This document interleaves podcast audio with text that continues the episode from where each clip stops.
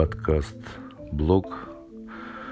Размышления обывателя в теплых тапочках» о прошлом и настоящем.